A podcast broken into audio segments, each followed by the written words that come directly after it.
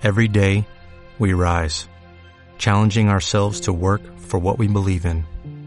At U.S. Border Patrol, protecting our borders is more than a job, it's a calling. Agents answer the call, working together to keep our country and communities safe. If you're ready for a new mission, join U.S. Border Patrol and go beyond. Learn more at cbp.gov/careers.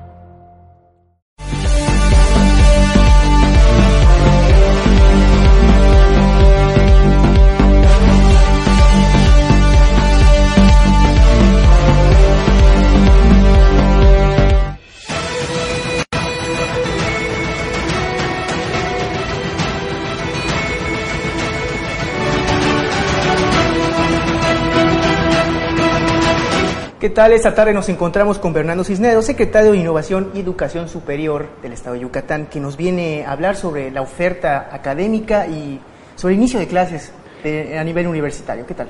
es correcto. Muy buenas noches, Wilbert. Muchas gracias por la invitación, por este espacio. Aprovecho para mandar un saludo a todos los jóvenes y docentes que inician un ciclo escolar 2019-2020. ¿Cómo van las inscripciones en las universidades? Muy bien, hemos tenido cifras históricas, los alumnos de nuevo ingreso han llegado a un número nunca antes visto, son 28.900 jóvenes de nuevo ingreso, lo que representa un crecimiento superior al 11% en relación con las cifras del año anterior. En términos globales, la matrícula está creciendo un 7%, con lo que esperamos tener ya a más de 87.000 estudiantes de educación superior en el estado de Yucatán.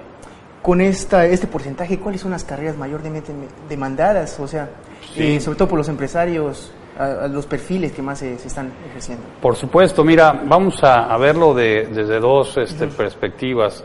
El demandante de empleo, ¿verdad? Y lo que son los oferentes de empleo. Si nos vamos a los oferentes, a las empresas, tenemos lo que es un atlas de complejidad económica, en la que hemos visto una serie de ejercicios que realizó la Secretaría de Hacienda y Crédito Público con el CIDE y con la Universidad de Harvard, tomando datos tanto del SAT como del IMSS, como del INEGI. Y lo que hacen es acomodar todos esos datos y hacer una serie de proyecciones y ver cuáles son los empleos que van a ser más demandados en un futuro inmediato. Cuando se hace eso, pues nosotros lo que del otro lado empezamos a revisar es qué tan orientada está la oferta educativa a cubrir esas necesidades. Y tengo que decirte que de entrada hay una concentración muy importante en tres campos formativos. El primero de ellos es el campo de administración y negocios. Aquí tenemos un 22% de las preferencias, es decir, uno de cada cinco alumnos opta por esta, por esta alternativa. La segunda son las ciencias sociales y el derecho, con un 17%. Y la tercera, pues son todo lo relacionado con ingeniería, manufactura y construcción, con un 16%. Esas tres, como dije, suman 55%, o si lo cambiamos, de cada nueve alumnos, cinco optan por estas. Perfecto. ¿Y qué es lo que hay que ver, el alumno tiene que ver para elegir una carrera? Yo creo que el alumno tiene que empezar por preguntarse qué es lo que le gusta, para qué es bueno, y después tiene que empezar a buscar información, información muy puntual sobre aquellas áreas en las que tiene interés. Creo que debe de apoyarse no solamente en todos los materiales que podemos encontrar en la red, sino también en comentarios con algunos expertos, con algunos docentes, con sus propios padres, porque creo que aquí se trata de juntar toda la información. Si uno tiene claro cuál es el programa que más le gusta, creo que la decisión que tome va a ser mucho más acertada. El problema es que pocas veces los jóvenes se dedican a revisar esto a conciencia y acaban tomando normalmente una decisión apresurada sobre las rodillas. El mayor campo de, de, carreras, el mayor campo fuera, ya, ya para los egresados, ¿Cuál, ¿Cuál, tiene mayor, mayor demanda en eso? Pues mira, yo te diría que por supuesto estas son las que más demanda tienen. Si nos vamos a los números que presenta nuestro ejercicio con el Atlas de Complejidad Económica, pues todo, por ejemplo, los sectores más demandados son servicios empresariales y relacionados, comercio, servicios financieros, inmobiliarios y profesionales, manufactura y construcción.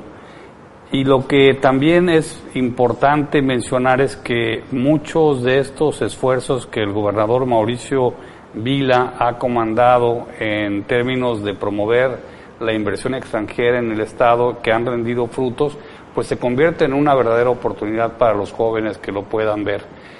Por un lado, por ejemplo, esta compañía Uchiyama, que se ha comprometido a invertir aquí en el estado de Yucatán, estará abriendo 1.600 espacios laborales.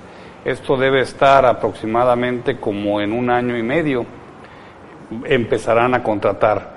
Y la mitad de estos empleos, es decir, por lo menos unos 800, van a estar orientados a ingenieros industriales, mecatrónicos y químicos.